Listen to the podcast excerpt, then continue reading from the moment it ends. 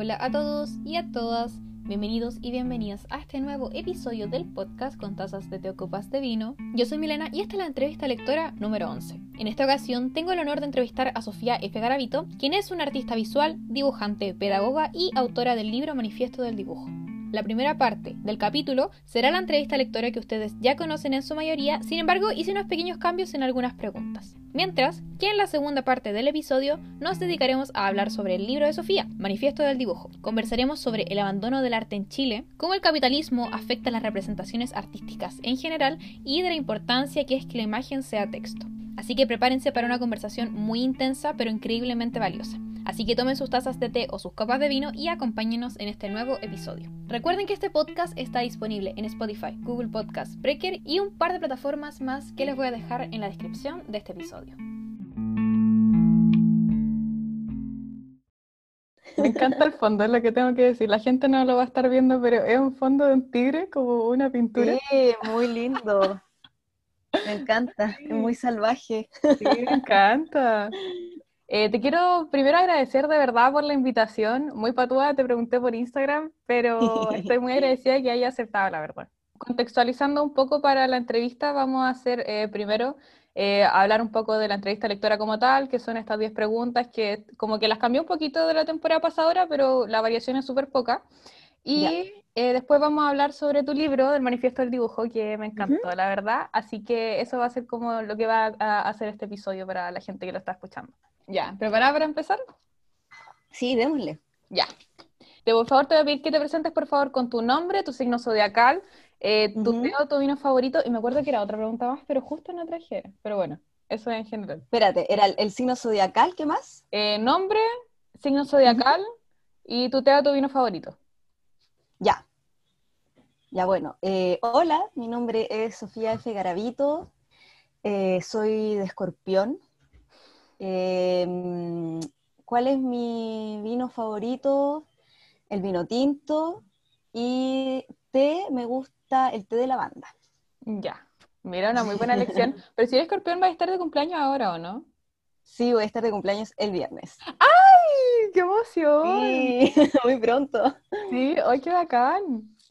Sí, espero que sea un muy buen cumpleaños. Te saludaré el día correspondiente. Ya, gracias. Ya, ahora sí, lo primero. Eh, ¿Cuál es tu casa de Hogwarts? Mira, voy a invocar a, Sofía de 12 años. me hubiese encantado que me preguntaran esto a esa edad. Y, pucha, Gryffindor, o sea, sí, Gryffindor, absolutamente. Em, me gustaba mucho Harry Potter cuando era niña, entonces creo que me hubiese encantado ser de esa casa. ¿Y ya no? ¿O todavía? No, ya no me gusta Harry Potter, estoy muy en contra de Harry Potter. no, yo creo que, que de Rowling, o sea, ah, creo que mi consejo es, olvidarla y pasar a Úrsula K. Le porque eh, ahí puedes encontrar un mundo mucho más completo, encuentro yo, de, la fantasía y de la magia. Mira, no la había escuchado, la voy a dejar anotada ahí. Bueno, la, voy la, voy a, la puedo poner en las recomendaciones también. Ya pues, sí. Sí, sí, mira, no lo había escuchado. Un, muy buen dato ahí. Ya, eh, pregunta dos, sin decir cuál es, define tu libro favorito en tres palabras. Mira, es una pregunta súper difícil. Creo que cada vez que me preguntan cuáles son mis cosas favoritas quedo un poco en blanco. Ya. Eh, estuve caleta pensando en la respuesta de esa pregunta pero voy a pensarlo en, la lectura como que más he querido este año, que, más me entregó como consuelo, y sería Niño Libro, Dragón Blanco. Creo que sé cuál es. yo también creo que voy a saber. Esta es la parte en la que tú dices cuál es, y ahora corto y conversamos sobre ese libro sin que la gente sepa cuál es. ah, sí, me sonaba también, pero nunca lo había leído como que no... No, pero está la película. Igual son, cosas distintas, pero, pero como que la película igual tiene ciertos encuentros con el libro. Pero, ¿qué, te dio así como, como, que te, como que te abrigó este año, como que te calentó el corazoncito? Sí, mira, yo este libro me lo encontré el año pasado en la calle.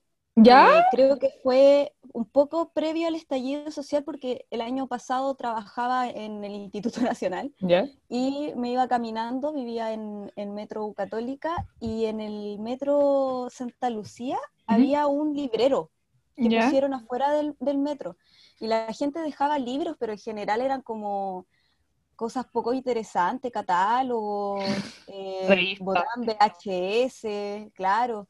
Y un día, pero siempre revisaba por si acaso. Y un día me encontré ahí y yo la quería leer hace mucho tiempo y empecé a leerlo, pero de a poco, y lo retomé este año con el asunto de la pandemia porque mm, siento que este año literalmente la fantasía me ha salvado la vida. Eh, como que necesitaba abrirme a, mundos, eh, eso, imaginarios, ¿cachai? como, y todo el viaje que hace... El niño em, es súper introspectivo, existencial, habla mucho de la oscuridad, entonces lo leí como, yo creo que en el pic de la pandemia, así como... Momento justo. Mayo, junio, como muy invernal, y, fue un gran compañero.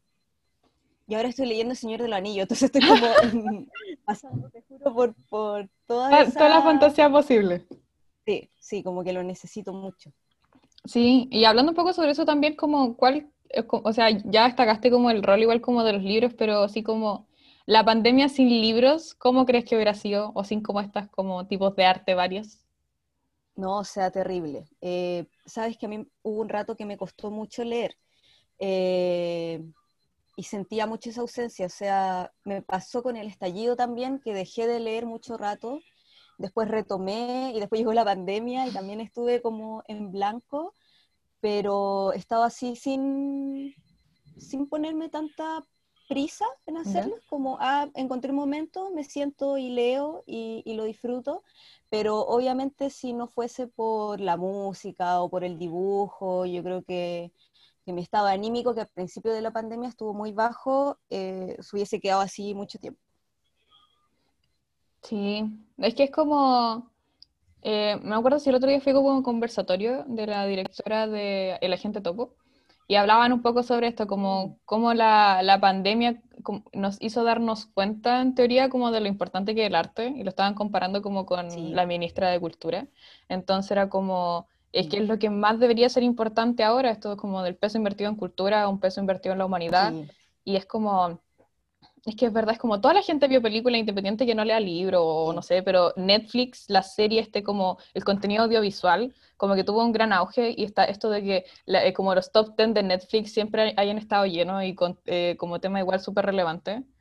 Entonces está como... Eh, es importante como tomarle el peso porque es como... Es crear algo involucra un proceso súper grande, que asumo que tú ya sabes bien como con la creación de tu libro, es como no es solamente una idea, sino es un proceso, involucra material humano, es cansador, es súper extenuante mm. también. Entonces como que engloba mucho más que es como la idea o el arte en sí, como por el amor al arte. es muy, sería bacán vivir así, pero es como difícil también. Necesita ser reconocido también. Sí, estoy completamente de acuerdo con lo que tú dices. O sea, el abandono a la cultura es algo terrible porque somos trabajadores de la cultura, o sea, claro, tal como dices tú, Netflix nos da cierto entretenimiento y eso también está bien. Y, una película como lo que decías tú de, la gente topo, claro, probablemente te hace reflexionar eh, otro tipo de cosas, pero eso también está bien. puedes ver una, una, película por diversión, por distraerte, y puedes ver un documental para pensar cosas. Y, y no tener el apoyo ante eso pucha, nos deja a todos vulnerables.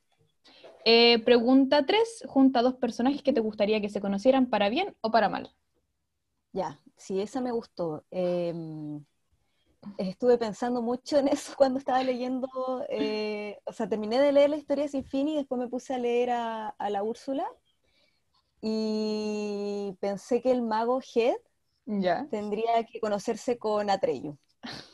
Fue como, imaginaba mucho cuando estaba leyendo las historias de Terramar que en algún momento el mago se iba a encontrar con Atreyu.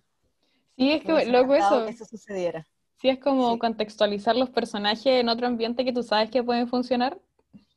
Sí, hermoso. sí, eso crea como la subcultura y esto es como los fanfic y todas estas como cosas que no son canon en general, como igual son súper enriquecedoras.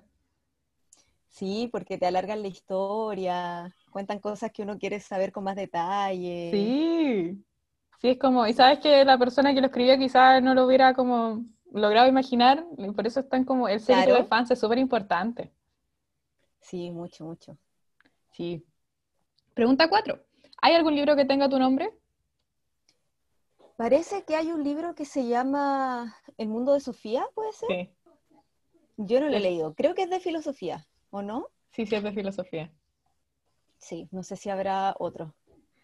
Pensando, ¿debiese haber igual o no? Porque cuando como que estaba escribiendo la pregunta y la estaba revisando, eh, me acordé de ese y quizá, yo creo que igual pueden haber más.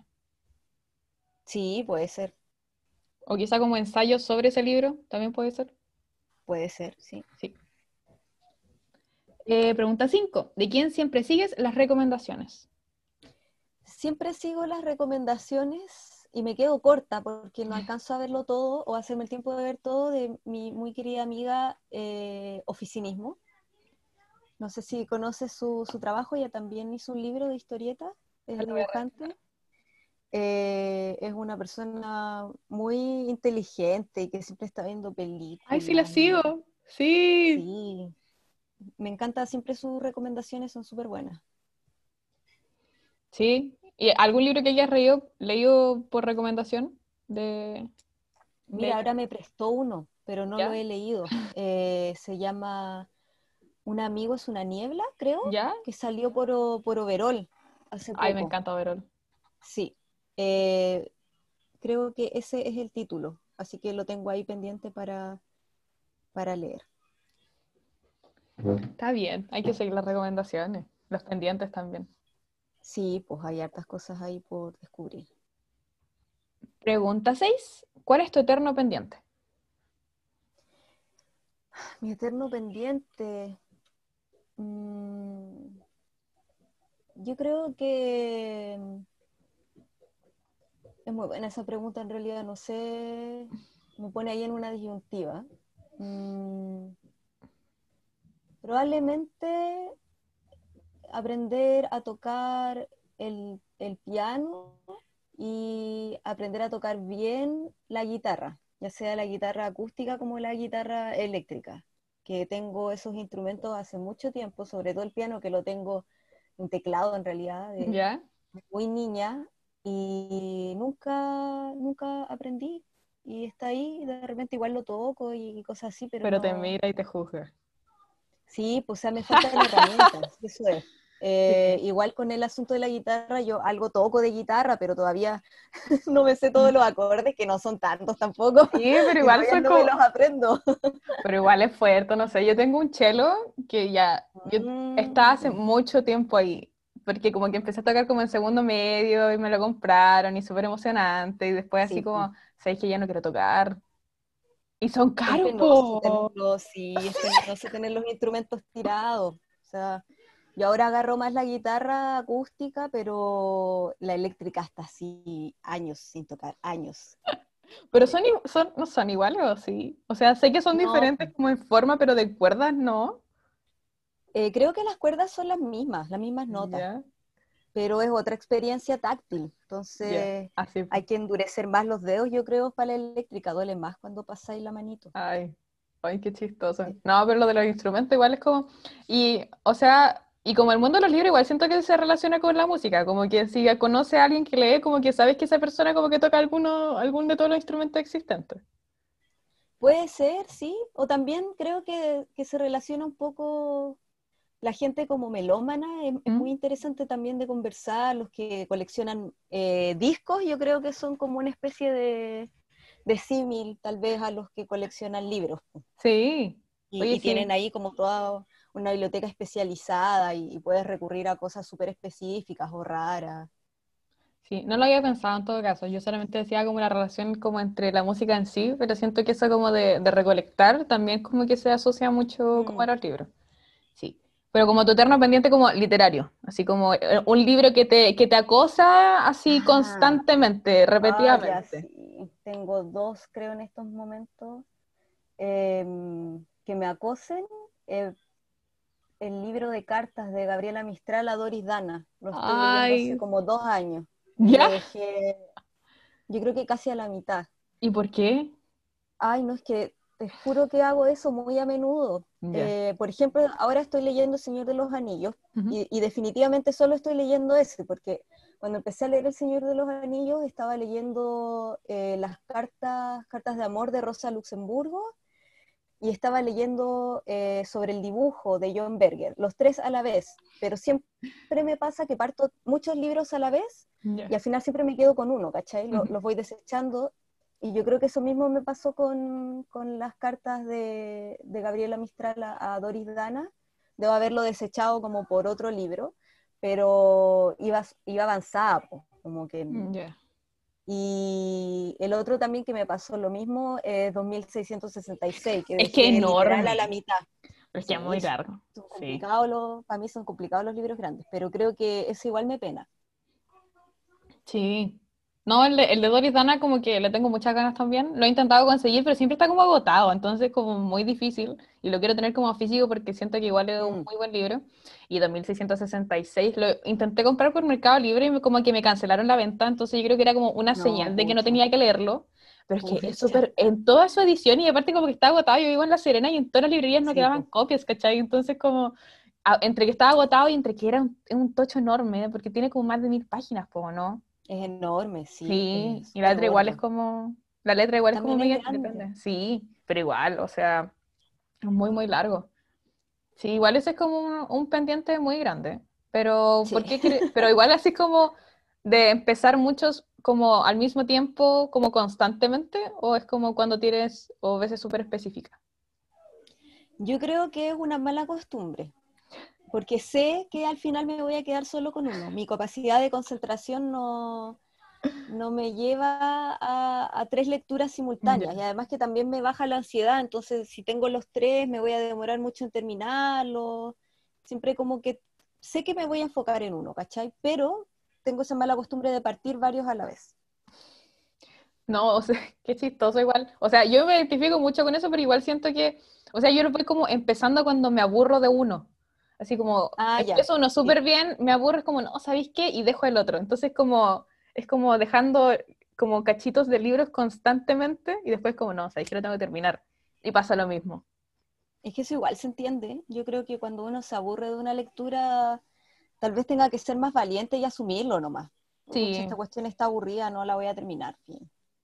Sí, igual como acto de salud mental, igual porque conozco gente, o sea, igual está como en el mundo de los libros esto de que eh, si te empiezas un libro lo tienes que terminar. Y igual como mm. antes siento que era como muy así como, pero es que cómo lo voy a dejar a medias porque ya llevo mucho tiempo, pero si al final la historia no avanza y no me convence y al final el libro como que no me mueve, eh, quizás no es el mm. momento del libro, pues, ¿cachai? Porque por ejemplo hace poco empecé, o sea, hice una re, eh, como que empecé de nuevo, sí.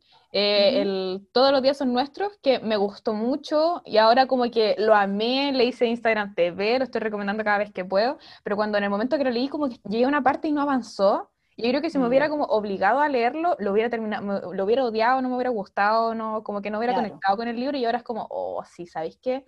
Léanlo. Pero es como en el momento igual, como que los libros llegan en su momento, creo. Sí, sí. Entiendo, entiendo lo que dices y también estoy de acuerdo.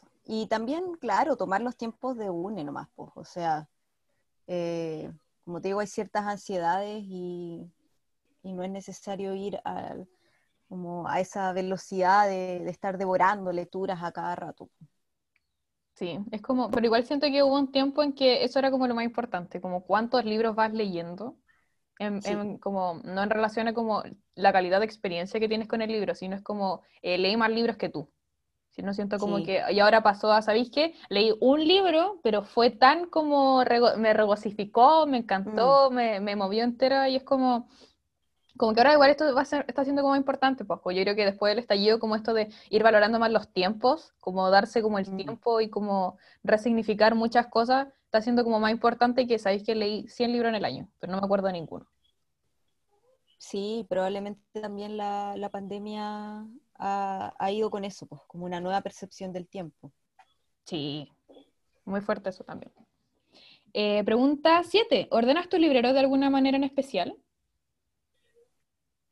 Ahora no tengo librero porque estoy en la casa de mis papás y los tengo en un closet y están cero ordenados de alguna forma, pero cuando tuve librero, eh, no, trataba de tener como más cerca los, libros más regalones, como para hojearlos, sobre todo los libros de cómico, de imágenes. Creo que ese era mi criterio, como tener siempre a mano los libros que, que necesitara consultar. Sí, es que los regalones siempre están como una parte especial, pues, como que no están sí. distribuidos.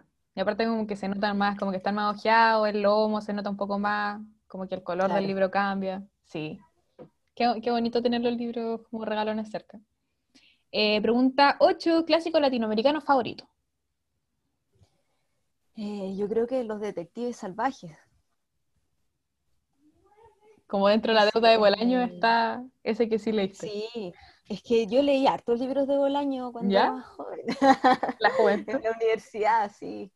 Y, y, sí, de clásicos latinoamericanos yo creo que ese es el mayor porque Probablemente leí, no sé, pues 100 años de soledad en el colegio y fue una experiencia súper escolar. Ya. Y, claro, también leí a, Isabel Allende, que también en el colegio. Pero creo que Los Detectives Salvajes y en realidad eh, haber conocido la obra de Bolaño, como te decía en la universidad, fue súper importante para mí.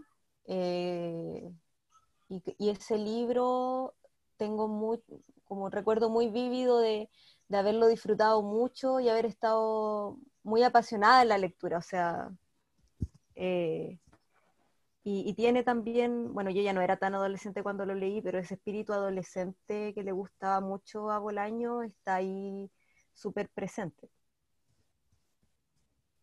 Me han recomendado mucho los detectives salvajes, la verdad. Como tengo un par de amigos que les encanta Bolaño, pero así como, como que viven por él.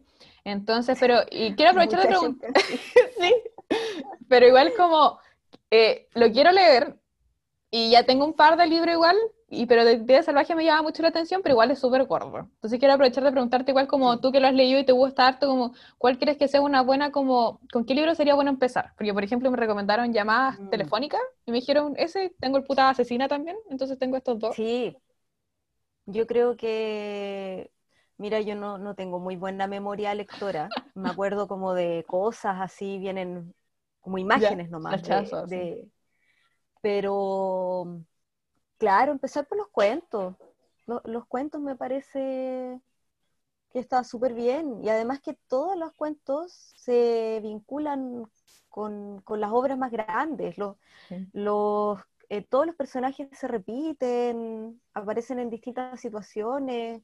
Entonces vas armando ahí, entre comillas, una especie de puzzle que, se va haciendo familiar, en realidad. Eh, y ¿cuál estaba pensando? Eh, ah, a mí me gusta uno que es ah, la literatura nazi en América. ¿Ya? Ese me gustó mucho. Eh, me gusta esa idea de inventar autores, eh, inventar eventos históricos o relacionarlos con situaciones de la historia universal y poner a todos estos personajes que son fachos, ponerlos como los idiotas que son. Entonces me parece que ese libro eh, es gracioso y, es súper crítico también. lo vendiste muy bien. Cuando pueda salir, lo voy a ir a buscar. Bacán, sí, sí, recomiendo. No, pero mira, yo creo que te va a gustar Los Detectives Salvajes, o sea, Em, es gordo, pero, pero es llamativo, es una lectura muy llamativa, te, atrapa.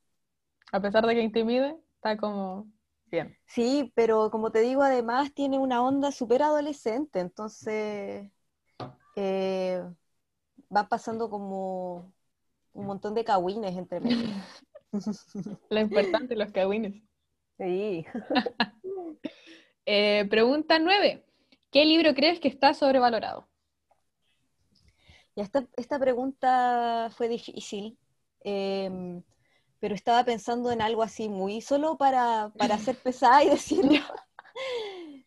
que detesto estos libros que sacan los grandes conglomerados como Planeta y esas cosas. Y, por ejemplo, el libro de la Carmen Tuitera que, que le va súper bien y que ahora sacó una nueva reedición, yo creo que debe ser un libro pésimo, pésimo, o sea, y creo que debe ser un libro súper dañino también. O sea, las cosas que ella dice, que trata de fomentar, mm, no tienen, siento, un piso seguro ni fuerte y hay muchas mujeres que, o sea, es, un mercado eh, y las editoriales grandes saben que, que, apuntan a eso, porque se van a vender. Sí, esta pregunta anterior, como en la versión anterior, era como, ¿crees que existe la literatura basura?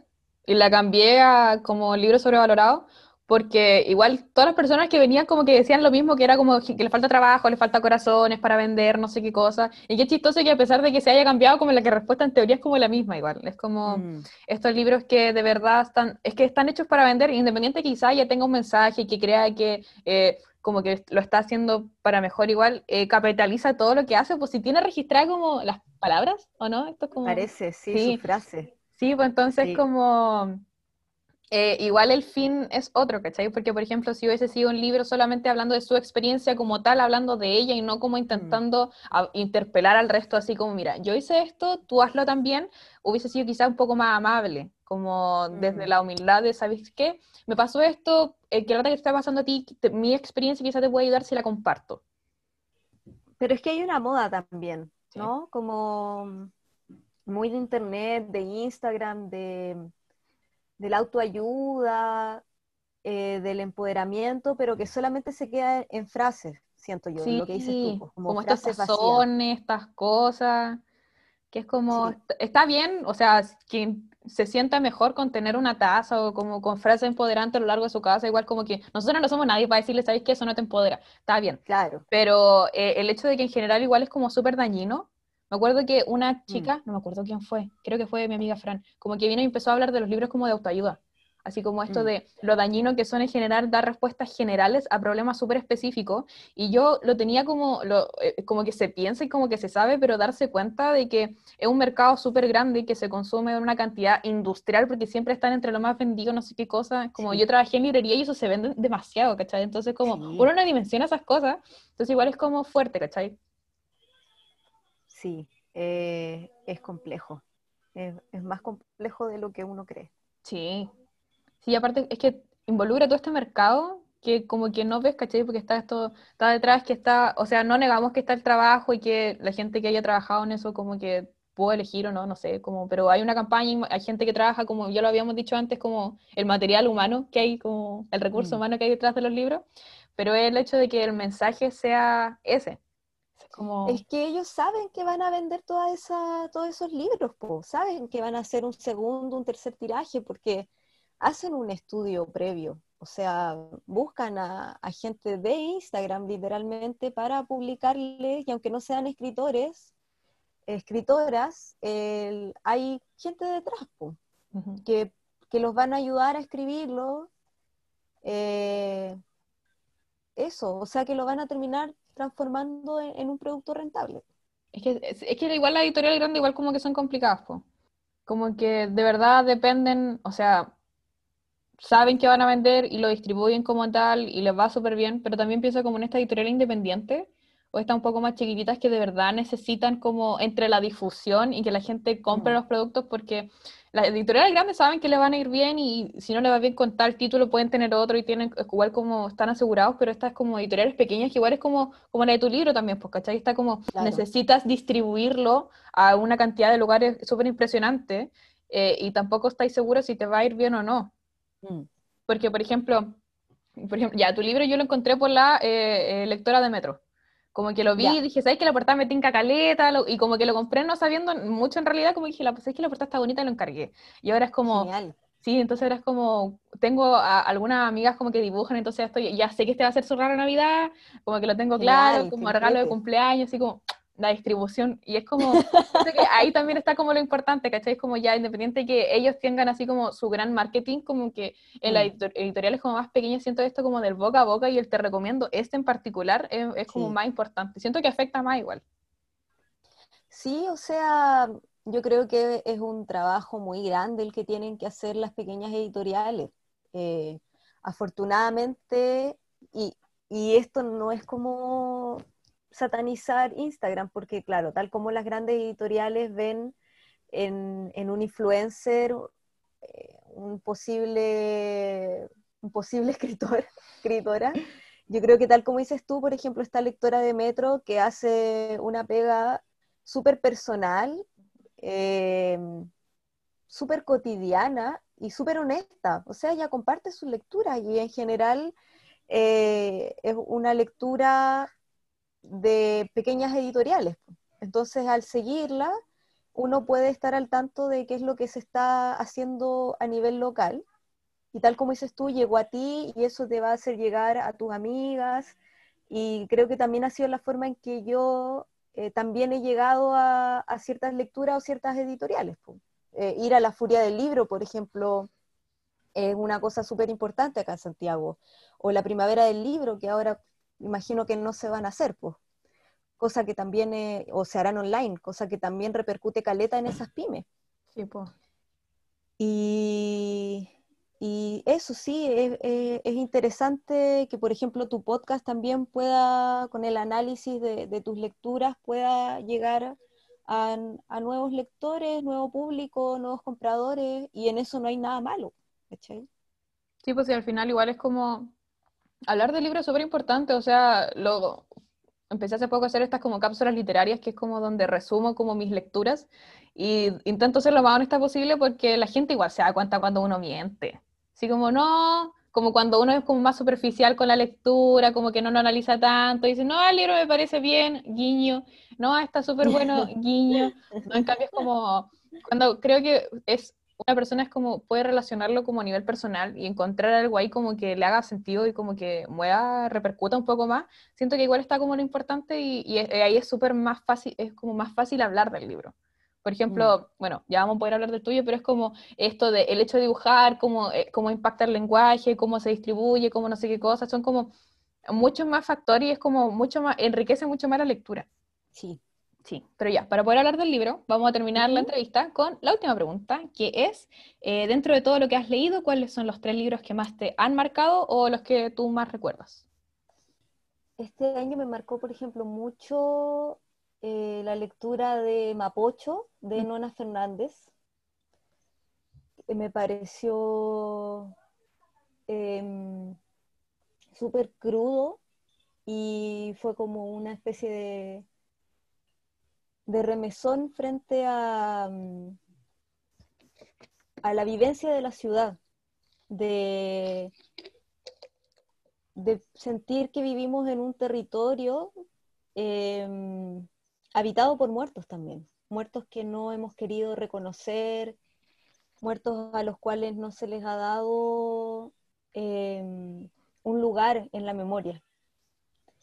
Creo que fue muy, eh, ha sido muy interesante para mí conocer la obra de, Nona Fernández porque no sé si estaré equivocada con esto, pero, pero me parece que apunta harto a la chilenidad de una manera eh, súper crítica, pero también súper identitaria. O sea, eso, como reconocerse en el territorio, eh, reconocerse en nuestra historia que muchas veces es muy dolorosa.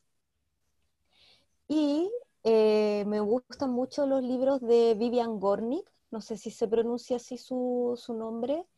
Eh, tiene uno que se llama. Mm, eh, uy, se me olvidó el nombre, de los, el del Apegos Feroces.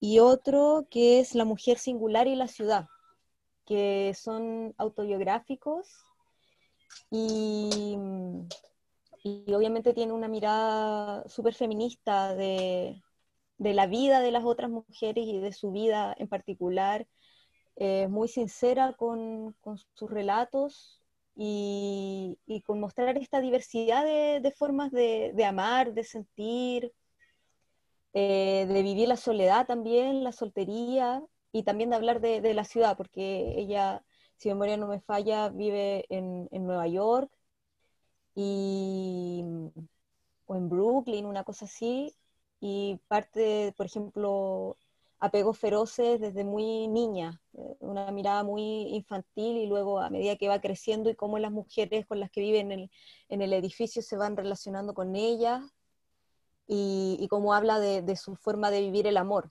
desde, desde su mamá, por ejemplo, hasta cómo lo vivió ella con, con sus matrimonios.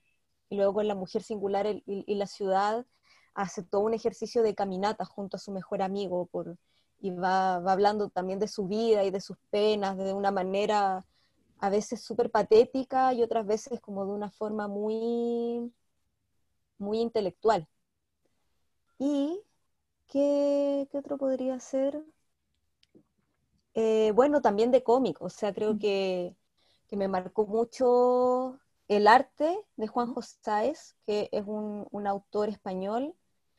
Eh, creo que ese libro fue para mí el, libro inicial para, hacer, para, dibujar, para hacer cómic. Eh, es un libro con unos dibujos súper naif, pero que aún así, a pesar de, eso, de hecho está todo escrito a mano, también con una letra súper naif, em, es un, relato súper ameno sobre el arte y su historia y sus hitos.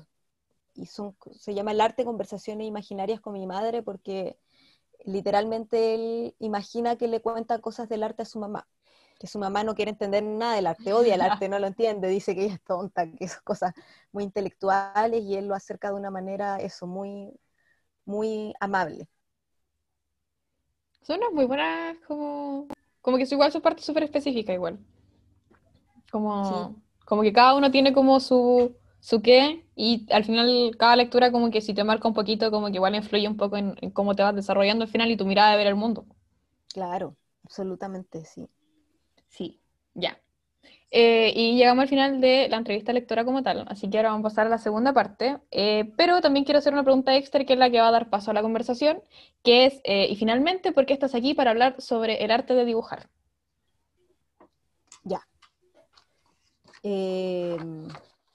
Bueno, a mí me interesa el dibujo como una especie de filosofía de vida.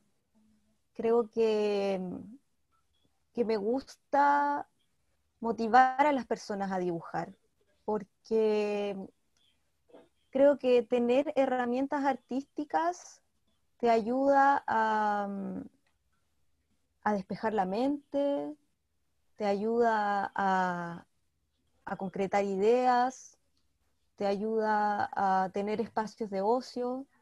Creo que el dibujo es un gran compañero y cualquier en realidad forma de expresión artística. Y yo fui profesora de colegio hasta el año pasado y siempre tenía una sensación muy amarga de que lo que hacían artes visuales no, importaba, que, porque pucha, hay muy pocas horas para hacer clases, eh, las niñas se aburren muchas veces, eh, sobre todo yo creo que con los profes más jóvenes que traen como nuevas actividades que de repente tienen que ver con un estilo de arte más conceptual, eh, les cuesta mucho como salirse de, ciertos esquemas. Pero cuando hay algunos niños que enganchan, es una satisfacción muy bonita.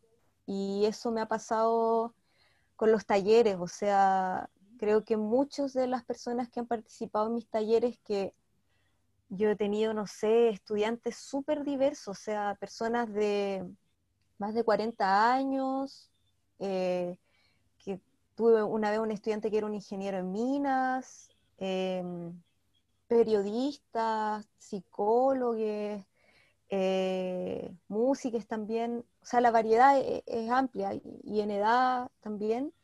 Creo que muchos de ellos siguieron dibujando y sé que que eso les, ha enriquecido mucho y que han sentido como una seguridad. Creo que hay algo muy castrador en la enseñanza artística que, que te quita la creatividad. Y de hecho, eso también pasa en la universidad muchas veces, como que se, se replican los modelos, se expanden.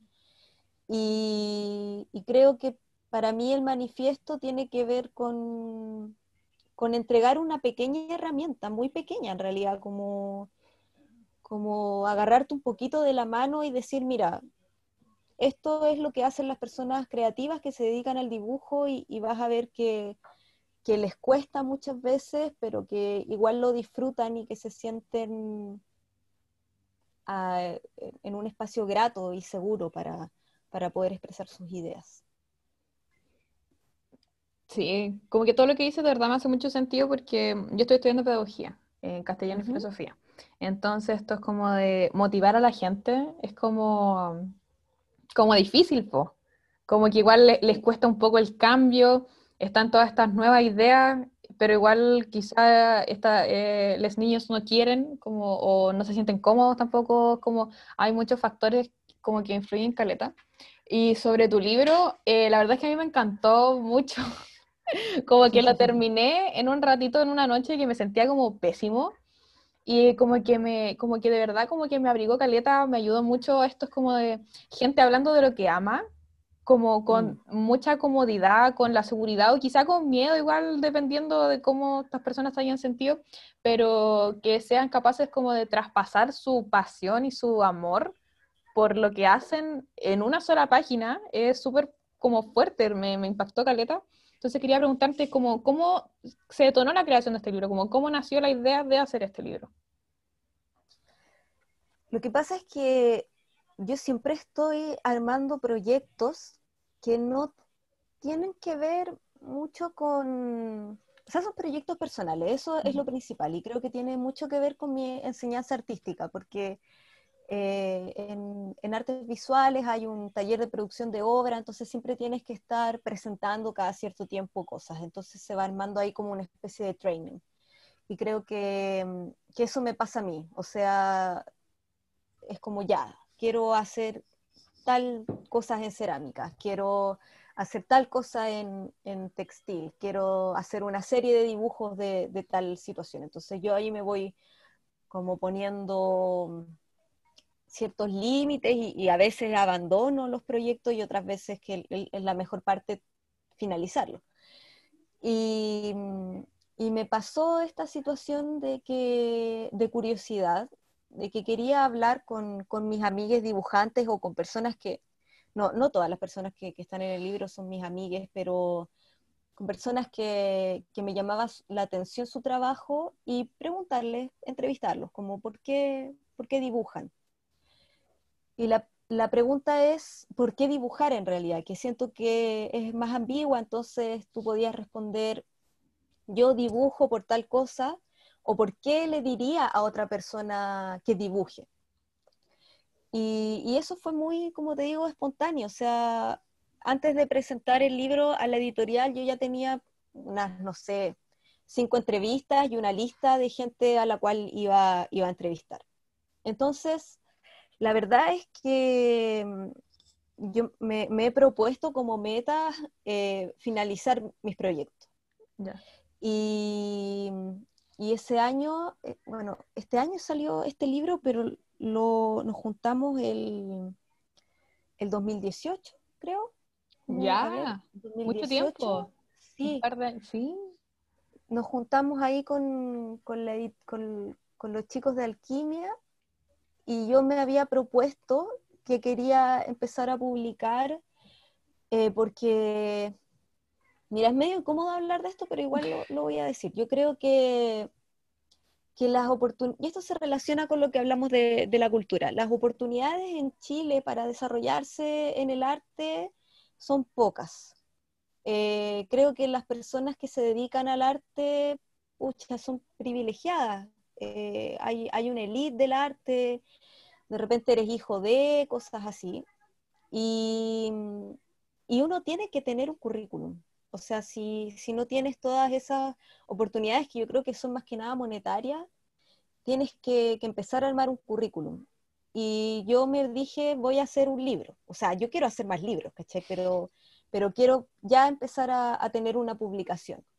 Porque obviamente tengo publicaciones que son autogestionadas, que son eh, fanzines y cosas caseras, pero no es lo mismo que tener un libro en una editorial que se va a vender eh, en librerías, que, puede llegar a alguien que no es tu público, o sea, que, no voy a vender yo a mi público de Instagram, sino que puede ser alguien que va a pasar por fuera de una librería, bueno, ahora es más difícil, pero, pero que diga, oh, lo ojeas y te interesa y te lo llevas. Em, y yo dije, voy a hacer un libro y le voy a proponer alquimia a este proyecto y otros, en realidad vamos a ver qué es lo que a ellos les parezca. Y, a ellos les gustó esta idea de, hacer un, manifiesto y de tener estas entrevistas. Y eh, eso lo postulamos al fondo del libro. Y claro, teníamos un tiempo limitado para hacerlo.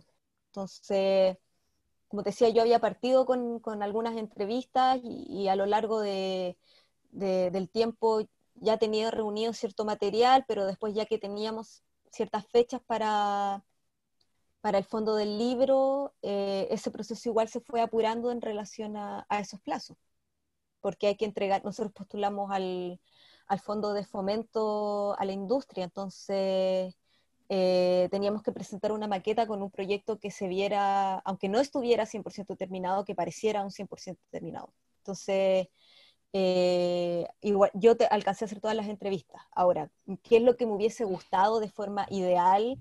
Eh, haber ido a ver a todas las personas que aparecen en el libro, porque aunque fue una alta cantidad de personas que fueron a, a, mi casa en ese entonces o a mi taller o que yo les fui a visitar a ellos, eh, hay personas de región que, aún no, conozco en vivo. Eh, y por ejemplo, el otro día hablamos con oficinismo porque yo estoy preparando un, libro que estoy esperando también un fondo, pero si no sale lo, quiero hacer igual. Hablábamos de Maus, el libro de Spiegelman, y, ella me decía, no lo tengas de referente porque se demoró más de 10 años en hacerlo. y, y obviamente encuentro genial que alguien se demore 10 años en hacer un, libro. O sea, Maus es una obra maestra de, la novela gráfica y, me encantaría tener 10 años para, solo dedicarme a un proyecto, lo cual yo creo que es factible, pero como te digo, en el momento en el que yo estoy, tengo que depender de cierto fondo, cierta plata, o sea, uno tiene que seguir trabajando, dedicar tiempo a eso. Eh, quizás en Europa es más fácil o en Estados Unidos, pero nosotros tenemos que, que hacer como, pucha, qué feo esto, pero, como una producción que, se vaya también como viendo en el tiempo, ¿cachai? Como tener cierta constancia, imagino, no solo en esto de, hacer un libro, yo trato de, de, estar siempre haciendo cosas tanto para mí, pero también para poder mostrarlas y difundirlas. Sí, es que es como complicado. Es que esto es como cuando sale esto como de ponerle precio a la ilustración. Es como cuánto sale esta ilustración y cuando la gente como te dice, ah, pero cobran un poco menos, no sé. Es como, es valorar el proceso, pero igual hay que capitalizarlo de alguna forma y eso está como, es como fuerte, es como potente, es como, no sé, no te hace sentir quizá como a veces un poco mal. O sea, recién dijiste como que te complica un poco porque es como es algo que me nace, pero es algo de lo que tengo que vivir y es como me guste o no, eh, tengo que ser parte de como de esta, como entre comillas, gran industria, porque ¿cachai? Es como si no, no como, eh, como tengo que, la plata no, no, no, sale, hay que trabajar, y esto de, de, dedicarles tiempo solamente a un proyecto igual debe ser así como entre complicado, igual, o sea, un privilegio esto de solamente poder focusearte, y quizás en algunas otras cosas pequeñas, pero eh, que tu como energía vital, tu, tu, cabeza esté solamente en un proyecto por tanto tiempo, es como una realidad súper lejana, porque es como tenemos que trabajar para el día, hay, las cosas tienen que salir sí o sí, eso como salga como salga, esto tiene que salir, es como, son otro, otro elemento de presión también. Es que, ¿por qué hay un abandono? Los artistas estamos súper abandonados y, y es es una cosa muy terrible, contradictoria para mí, porque, por ejemplo, cuando ya inició la pandemia y se cerraron los teatros y, cosas así, em, yo creo que lo primero que pensaba era en las personas que venden cosas en la calle, por ejemplo, que, que venden sopaipillas, que las personas que viven vendiendo cosas en la feria eh, o, o las personas de los restaurantes. Pero al mismo tiempo también decía que igual es tan importante eh, pensar en la gente de la cultura porque es un trabajo, ¿sí? Eso es lo más terrible, o sea, yo no sé qué es lo que cree el gobierno, como que somos todos unos privilegiados que, nos dedicamos a mirar el cielo y a hacer reflexiones, claro. Las pinturas. Claro, pero todo eso es porque uno tiene otra sensibilidad y aporta a la sociedad de, de otra manera, ¿cachai? Así como ir a un restaurante es una experiencia obviamente entretenida, ir al teatro es una experiencia estética, ¿cachai? Que, que tu alma necesita. O que se nutre el alma, como que se nutren otras cosas. Claro, y, y, creo que, tal como dices tú, que fome que sea difícil ponerle precio a una ilustración, ¿cachai? Porque también parece que es solo hacer dibujitos, y no es hacer dibujitos, es un trabajo. Y por la dedicación. Y el otro día yo me sorprendo que hay un, autor a quien yo admiro mucho, me gustan mucho sus libros, que se llama Johannes Farr, que es eh, judío francés, vive en Francia. Él tiene 49 años, si mi memoria no me falla, y ha publicado más de 124 libros. Ya. Y libros que, son eh, guion y dibujo por él, que él hace cómic, otros libros que él ilustró, libros que él escribió y que acompaña con ilustraciones. Eh, ha hecho como ocho películas y, y nada, pues sea, y, entre películas que ha sido guionista, director y en otras que ha sido, que ha sido productor. Y yo me pregunto, que todavía no tengo la respuesta, que algún día imagino que lo voy a tener y la voy a averiguar, ¿es porque vive en Francia que, que él puede hacer eso? Como, yo no sé cómo funcionan los, los fondos allá, ¿caché? Porque acá los fondos es una pelea, o sea, es una competencia, esa es la verdad de los fondos, ¿cachai? Como tal vez uno no lo hace a voluntad, pero sí estás peleando con otro colega para que te den la plata a ti. Como quitarle el puesto. Y eh, la carga, como la culpa, es como, ¿por qué mi trabajo es mejor? ¿Por qué le gustó más? ¿Por qué el otro tampoco puede? Es como súper complicado, pues, porque, por ejemplo, ya, mi foto de perfil es como una ilustración muy bonita, que se la compré al mito Persephone por si a la gente le gusta, y es como tan detallada, es como súper realista, como tiene un tono de color que a mí me encanta, como que vi su obra y dije, ¿sabes qué? Quiero una ilustración porque la encuentro maravillosa. Y cuando dijo el precio dije así como, ¿sabes qué? No, no puedo quejarme, o sea, tampoco me voy a quejar si se la pagué, así como dije, tú me decís, yo te lo pago, porque es como, si alguien aprecia el arte, por ejemplo, yo, yo me considero, me gusta bastante, tengo varias, sigo varias personas que hacen arte porque me gusta, como que, como que te gusta ver ilustraciones bonitas, las compartes, porque igual es como parte importante de la difusión que uno puede hacer como desde mi pequeña trinchera, lo único que puedo hacer es como compartirlo en Instagram, que igual ayuda a caleta para el algoritmo, que es desastroso. Em, pero es como, yo valoro eso, yo debería dar la importancia que se merece, entonces como si alguien te dice, ¿sabes que mi ilustración cuesta 10 mil pesos? Tú le pagas los 10 mil pesos, sino como que no le puedes ir regateando las cosas, como si de por sí ya está este abandono de, la cultura por parte de este como ente superior que debería ser el gobierno, que debería como ayudar, es como lo que más podemos hacer entre personas que valoran como el arte es apoyarlo y no cuestionar si cuesta tanto como surgir. Mm. Sí, es como, es que, es verdad, es como tan complicado y es como doloroso igual eso, pues como de ver que como que sacrificar a alguien para poder aparecer uno. Y ahora me parece que está esto como de, de cuotas, como de espacios de mujeres, ¿o no? ¿O no? no ahora creo que sí. sí. Sí, creo que con este fondo sí.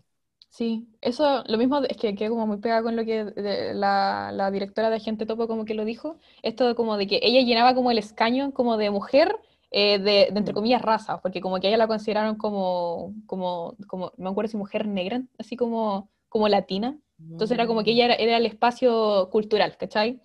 Entonces como, eh, eh, ¿realmente le estamos dando el espacio a esta gente porque se lo merece o es porque la gente de verdad lo, lo como que lo exige, ¿cachai? Que está súper bien, como esto de los Oscar ahora, que tiene que cumplir ciertos requisitos para que la película pueda ser nominada como mejor película. Claro. Que es como, tiene que suceder, pues. Son estos espacios que tienen mm. que ser reclamados por la gente que nunca los tuvo o que se les invisibilizó poder llegar. Como para agregar a lo difícil que es. Que todo es muy hegemónico. Y mm, creo que, que ojalá llegara el momento ideal en que ni siquiera tuviésemos que hacernos esos cuestionamientos. O sea, no pensar eh, que las mujeres tienen que tener, claro, es que en estos momentos tienen que tener espacios las mujeres y tienen que ser espacios regulados, así como en la nueva constitución, ¿cachai? Pero en un mundo ideal, eso debería darse por hecho nomás. Sí, como... No tendría que ser la diferencia. Sí, no, no, debería ser como la, el, lo especial. Claro. Como lo sorprendente. Y hoy de tu libro, esto como un poco más hablando así como alguna respuesta que te haya sorprendido. Sí, eh, para mí, esto ya lo había dicho, pero me pareció muy emocionante la respuesta de Pilar Quinteros, que es una artista chilena a la cual yo admiro mucho, que, que la admiraba desde que iba a la universidad, porque ella es, más grande, que siempre está haciendo cosas. También me, me parece súper apasionada la respuesta de Catherine Subnem, que ella es, bueno, es una persona muy crítica también con su obra, todos los cómics que hace. ¿Y coincidía un poco como en tu visión del por qué dibujar? ¿O eso es lo que más como que te, como que te pegó? ¿Sobre estas dos respuestas? Yo creo que sí, pero me pareció mucho más apasionada ambas, ambas respuestas. O sea, creo que, que Pilar dice algo muy fundamental que es muy cierto y es que a nadie le interesa que estés dibujando.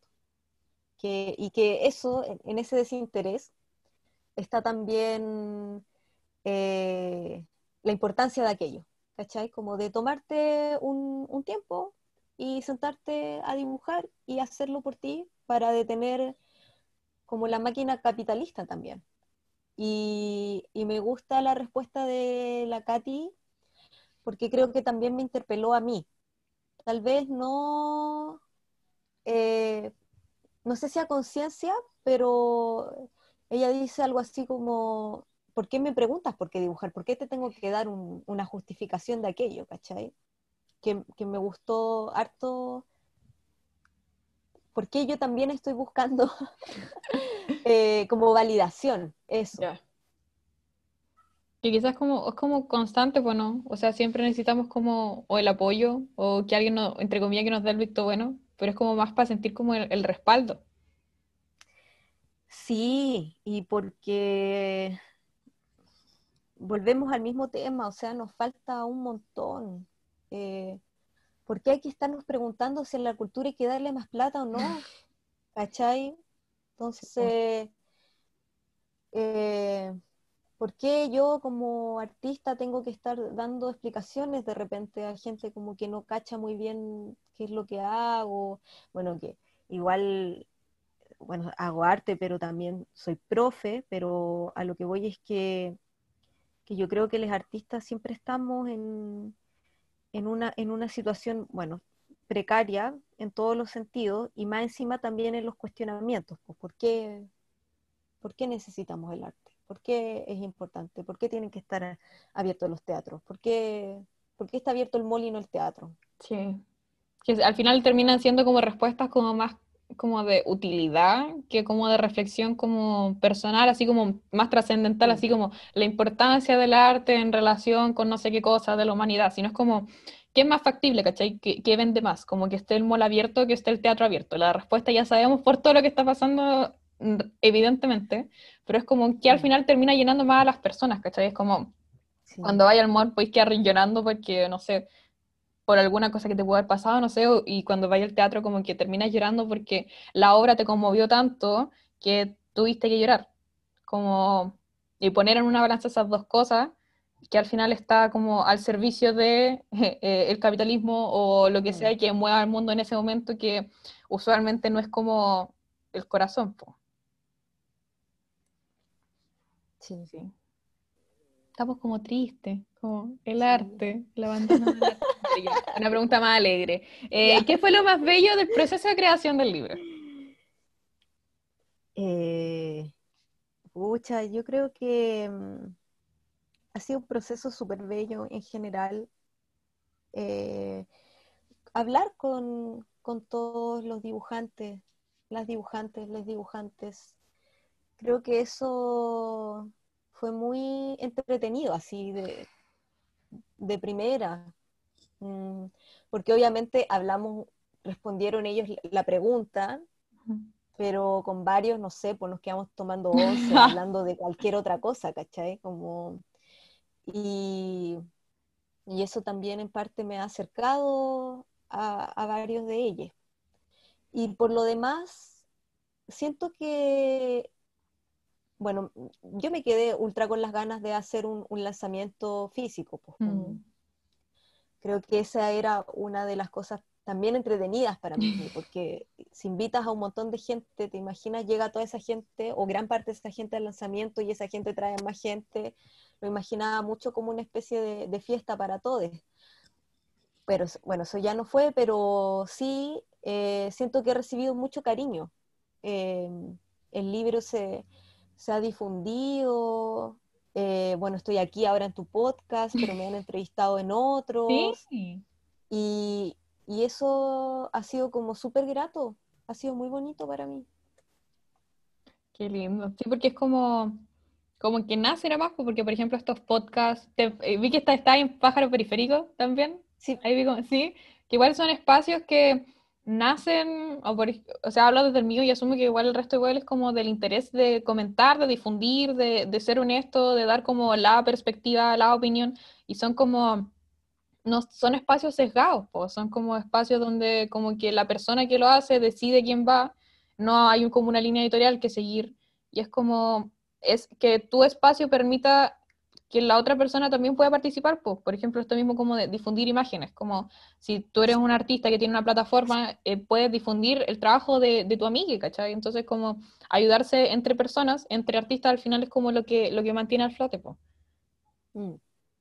Sí, y sobre eso así como, como hablando más como de dibujar en general, es como, ¿hay alguna comunidad de ilustración fuerte, como en, Chile, en el mundo en general, o, o tu círculo cercano por lo menos?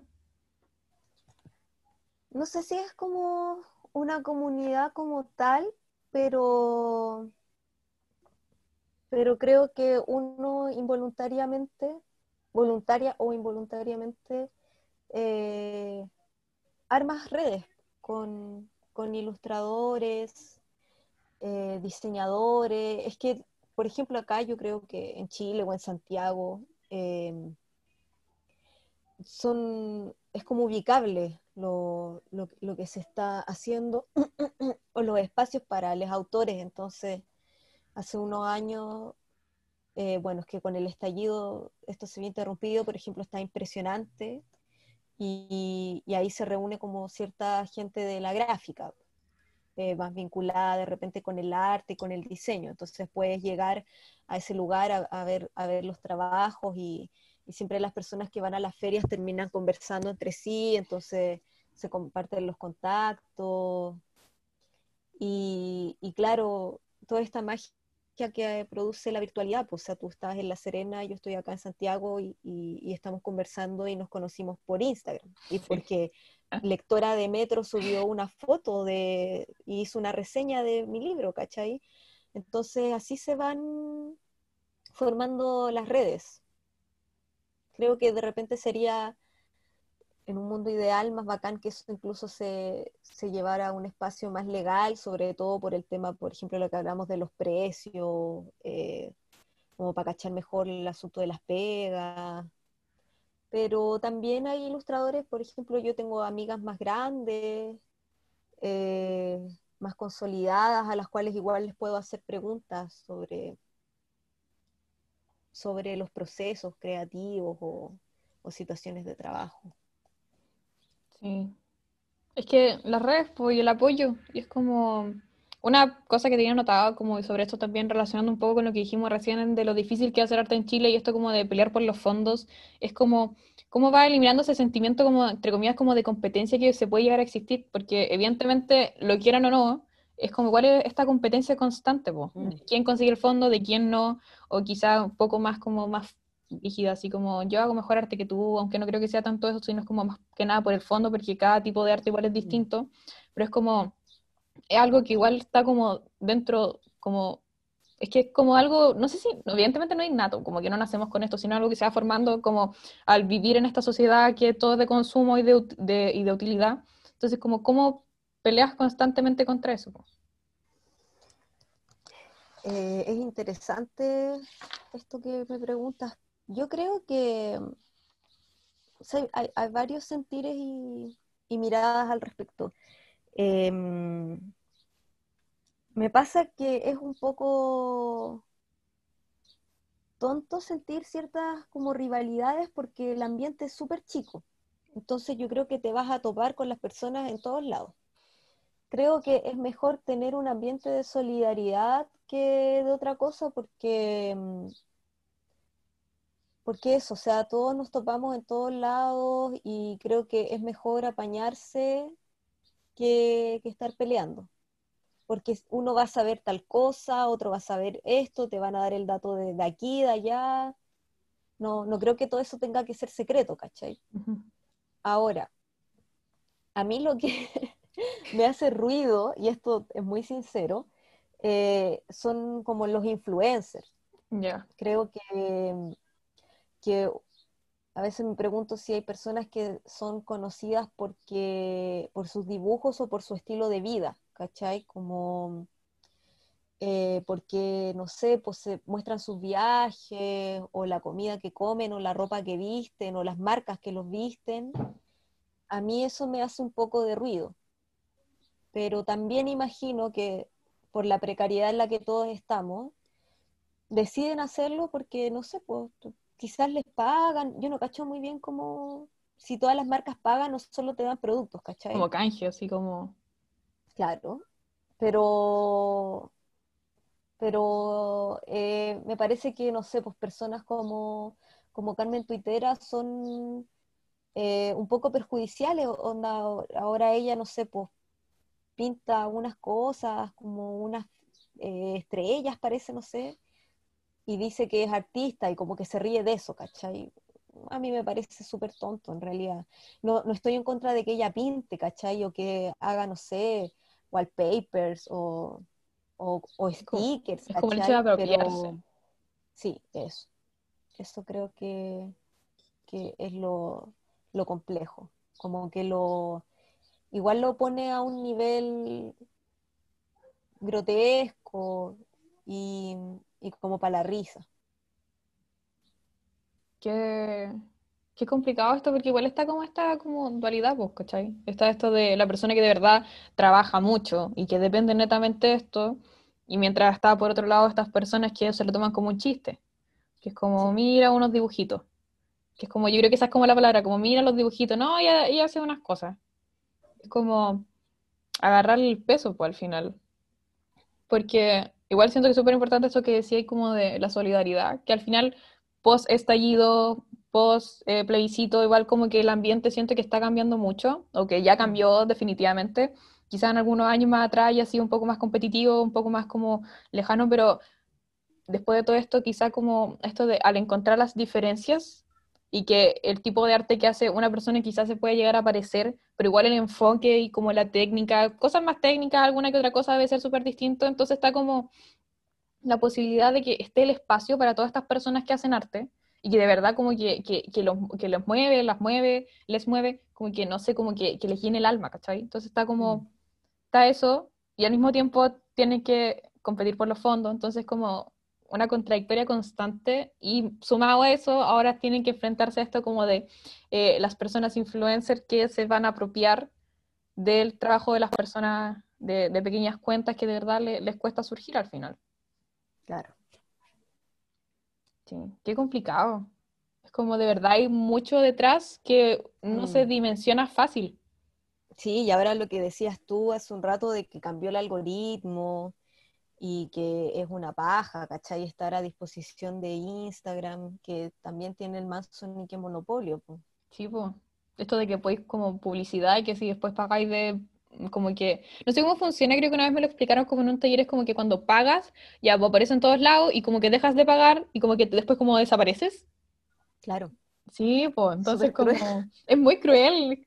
Y, y quizá no cueste tanto como difundir una, como, creo que para publicitarla, pero igual es como, eh, constantemente tenés que estar haciéndolo, porque como que dependes que te muestren y que te monopolicen. Es como en YouTube también parece que pasa eso, pues como que los videos que no, no dan plata, como que no los promocionan tanto, mm. como que no te los ponen en tu inicio y varias cosas. Entonces, es súper difícil ser creador de contenido cuando no tenéis como una gran red detrás. Pues. O sea, tu nicho puede ser súper bacán.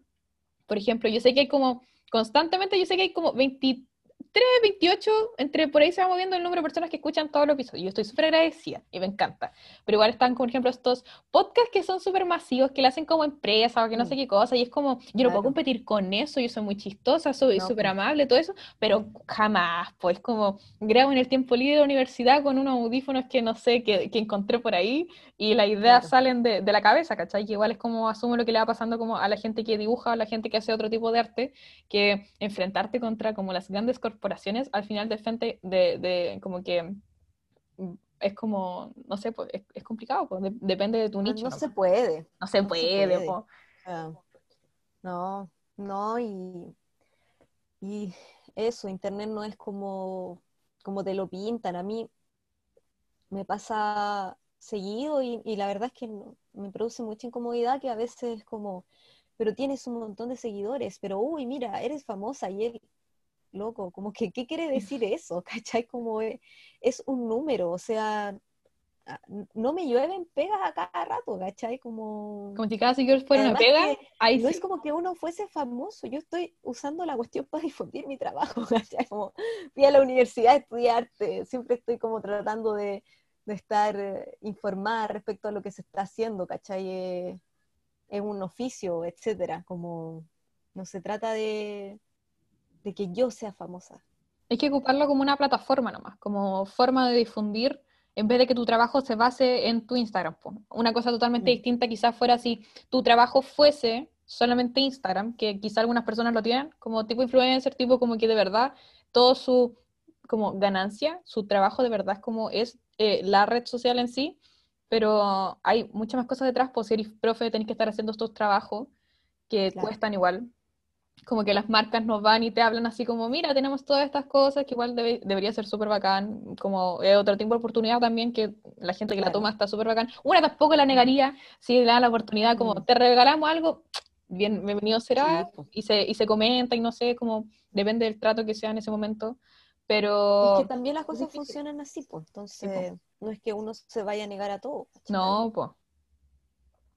Es que es como, no es como ver la utilidad, pero igual es como una oportunidad, porque es como, está esta opción de que quizás te difundan un poco más tu trabajo, de que te den, no sé, pues, si te dicen así como, te vamos a regalar este set de pinturas, no sé qué cosa, y tú nos comentas qué tal. Uno igual dice que sí, pues así como, te vamos a regalar este micrófono. Uno lo agradece, de verdad, pero igual es como... Porque, tú... porque una se vende, una la tiene que pagar. sí. o sea, si te regalan un micrófono, imagínate. Oh, pero... Obvio va a ser bacán porque te vas a escuchar mejor.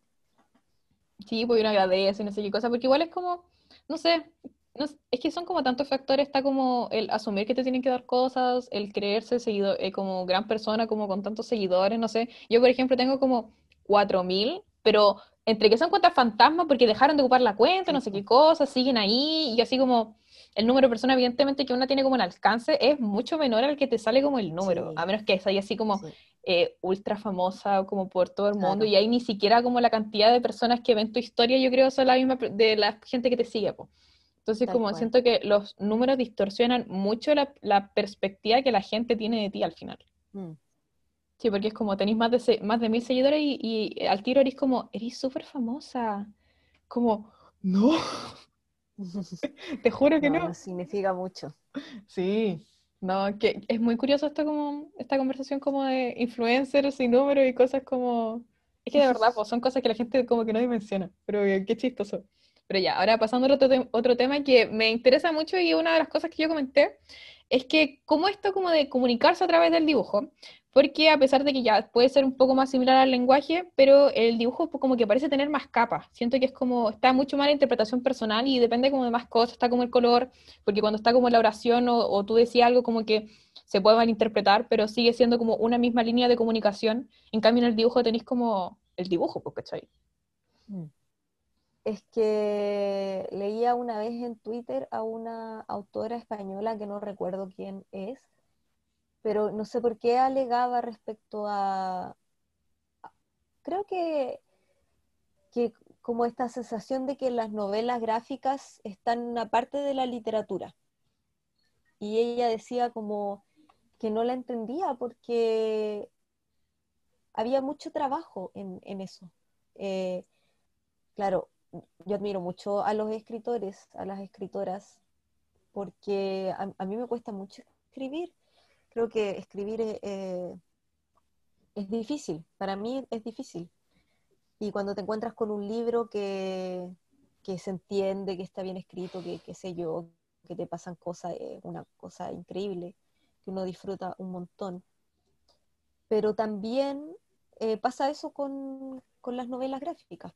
Y hay todo un trabajo no solo de escritura, sino que también de dibujo. Entonces se encuentran ambas eh, técnicas y saber manejarlas bien creo que es todo un, un asunto, no sé, no sé bien cómo, cómo definirlo. Porque siento que esa, sí, siento que esa es como una como conversación constante. Por ejemplo, cuando yo decía que estaba leyendo muchas novelas gráficas y la contaba como dentro de mis lecturas del año, me decían, pero es que no son libros. Yo, ¿cómo no van a ser libros? Si tienen como 300 páginas, son súper gordas y tienen una historia súper compleja detrás. No sé, quizá algún libro que tenga como solamente una ilustración y una frase arriba como estos de datos de animales, como datos tristes de animales. Ya quizá podemos entrar a conversar porque solamente un dato, no sé, es como más cuestionable, así como no tiene una historia. Ya, eso, eso ya es conversable, ¿cachai? Pero por ejemplo, Trazos de Fernanda Frick es enorme, es súper denso, tiene una historia súper complicada, las ilustraciones son súper bonitas, entonces como es algo súper distinto. Igual que la gente no lo puede llegar a como considerar, no es que no son libros, como no lo has leído, no te has dado cuenta la, la dimensionalidad del lenguaje, no sé qué cosa, el alcance, la historia. Lo que pasa es que los cómics se leen muy rápido, yo creo. Claro, como la distribución del texto y mm. la imagen es distinta a la que lees en una novela como literaria. Eh, no sé, pues, Mouse, ¿cuánto te puedes demorar? ¿Tres días, cuatro días tal vez en leerlo? Y, lo hicieron en diez años, ¿cachai? y pareciera que eso no se nota pero hay todo un trabajo detrás, pues. Es como ver las obras de la Marcela Trujillo, la Maliki, cuánto tiempo se, demora, toda hora lo que investiga. Imagino que Fernanda Frick también, pues cuánto tiempo le llevó a hacer su novela, escribir el guion, hacer los bocetos. Y entre los cambios que pueden haber pasado dentro de cuando ya estás haciendo la misma historia, así que si se te ocurre algo y cambiarlo y de tener que empezar de nuevo, o que no te guste lo que estás haciendo, que no, como que no sea conforme y después empezar de nuevo, y es como, es, un trabajo como, no sé si diría como más complicado, pero es como tiene muchos otros factores que influyen en la creación del libro que, que, un libro como en sí nomás, porque por ejemplo, quizá hay otros libros que igual te puedes leer como en dos, tres días, pero no tienen dibujo y puede, pudo ser igual de complicado o quizá un poco más fácil que si le hubieran puesto ilustraciones. Sí. Sí. Sí, no, no sé, yo me acuerdo que cuando leí el tuyo y como que lo que había dicho era esto de que para mí las palabras siempre habían sido suficientes, ¿cachai? Como que siempre, y como que, eh, no sé, los sinónimos, todas estas cosas, como que de verdad me bastan siempre para decir lo que quiero decir y si no, lo reformulo y lo explico de otra forma pero esto como de, mm, de darse cuenta que quizás para algunas personas no, no, es que no sea suficiente, sino es como que no abarca todo lo que necesitan enseñar, mm. como, y, y el, la importancia y que ahí entra el arte, pues, sino es como de que el arte viene a reemplazar esta falta de palabras es como que no existen para eh, mostrar todo lo que quieren decir. Claro. Sí, eso como que me, como me, me quedó resonando y me hizo como valorar aún más, yo creo que los dibujos porque es que de verdad esto de que tengan tantas capas y sean tan complejos, porque es como mm. la elección de color como no es al azar, eh, la distribución y tenéis que manejar como muchas otras cosas, ¿o no? Sí, sí, tienes que manejar muchas muchas cosas, una habilidad que se va eh, gestando a través del tiempo. Se va trabajando con, con el tiempo. Sí. ¿Qué crees que es como lo más como que te ha costado aprender como de eso? Eh, yo creo que ha sido todo constantemente, es un proceso de, aprendizaje, en realidad no, no creo que haya llegado como un punto de satisfacción y, tranquilidad respecto a, lo que hago.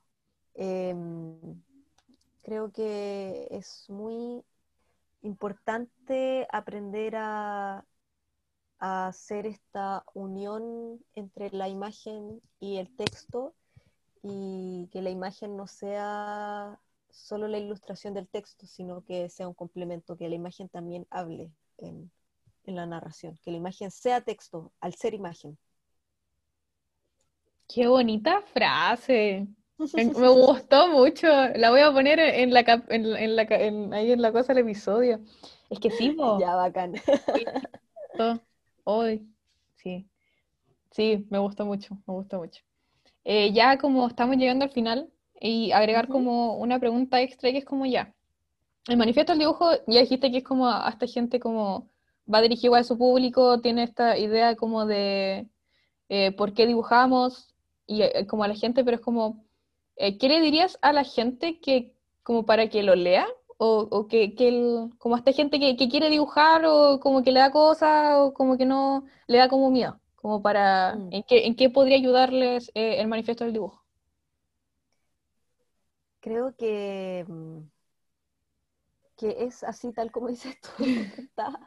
creo que es un buen regalo para las personas que, que les gusta dibujar o que están partiendo con alguna actividad artística relacionada con, la gráfica. Eh, o sea, si hay un interés artístico, creo que te puede servir para, para cualquier comienzo de proyecto. Em, para mí sería muy genial que el libro llegara a contextos escolares, por ejemplo. Creo que, porque a pesar de todo, y lo digo con, como con humildad tal vez, eh, creo que es un libro básico, eh, es un libro sencillo, es un libro amable, no, no es un libro pretencioso para nada. Es un libro que efectivamente lo puedes leer en quizás menos de una hora y no, no por esto le resto todo el, trabajo que, hay detrás, ¿cachai? Pero creo que en esa amabilidad del libro eh, te puedes reencontrar con, la creatividad.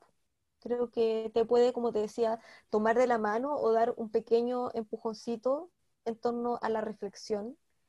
Y, si hay alguien que se sienta inseguro en lo que, en el camino que está haciendo, que muchas veces no tiene por qué ser como un camino definitivo, si puede ser un hobby. Eh, tampoco es necesario estar mostrando todo en internet, lo puedes hacer para ti nomás. Pero creo que uno es muy miedoso y lo digo porque yo también soy miedosa. Ahora estoy incursionando un poquito en la música, tomando un taller con, un amigo que se llama Esteban Vargas, que tiene un taller que se llama Canciones Raras, y ahora estoy yo de estudiante y te juro que ayer presenté una canción, yo sé que nadie se dio cuenta, pero estaba muy nerviosa, te juro, muy nerviosa, y me reía porque yo siempre en mis talleres digo, no, tienen que estar tranquilos, aquí nadie les va a decir que algo bueno, o sea, algo bueno, esto, o sea, esto está bien, esto está mal, no es así como blanco y negro, ¿cachai? Todo lo que uno hace es un ejercicio y no sé si uno tiene que aspirar como a la gran obra, ¿cachai? Eh, sin embargo, sí me sentí muy nerviosa y muy asustada. Y, y como te decía, creo que uno puede disfrutar de la creatividad sin pretensiones. Entonces eso es lo que, lo que da el manifiesto. O sea, muchas, hay, hay autoras así, no sé, pues está Luisa Rivera que tiene una carrera ya súper consolidada. Está la Florencia Olivos que creó la, la, Agenda Julieta, que fue muy famosa también por, por muchos años.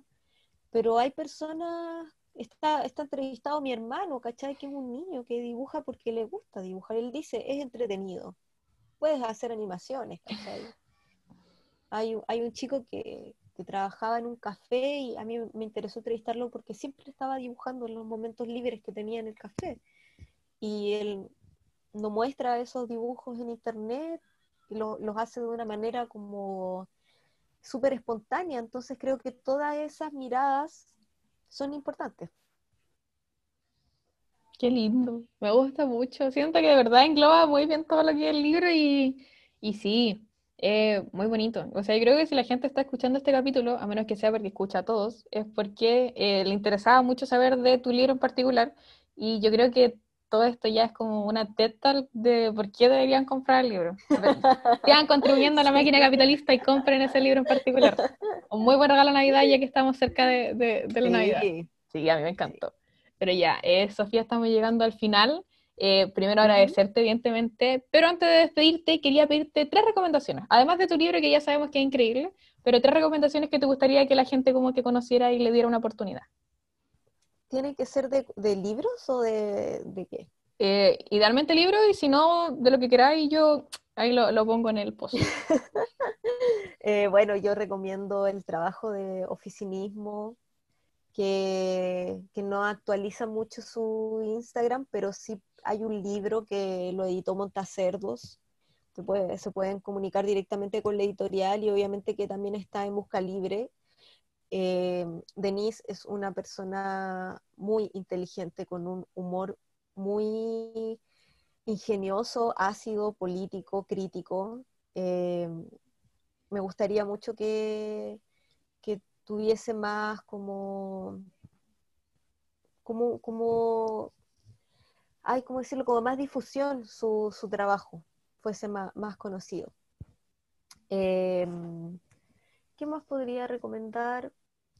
Bueno, ahora también Otto Etraut, que es Toto Duarte, es una ilustradora, ilustradora intersex, sacó un libro, eh, voy a decir al tiro cómo se llama, pero lo, lo está haciendo ella a mano. ¿Ya? Lo imprime, lo arma y toda la cuestión. ¿Hay el talento? Sí, está muy bonito. Mira, mira, el libro se llama Nuestras historias son diferentes, pero hay ejes en común. ¡Qué buen nombre!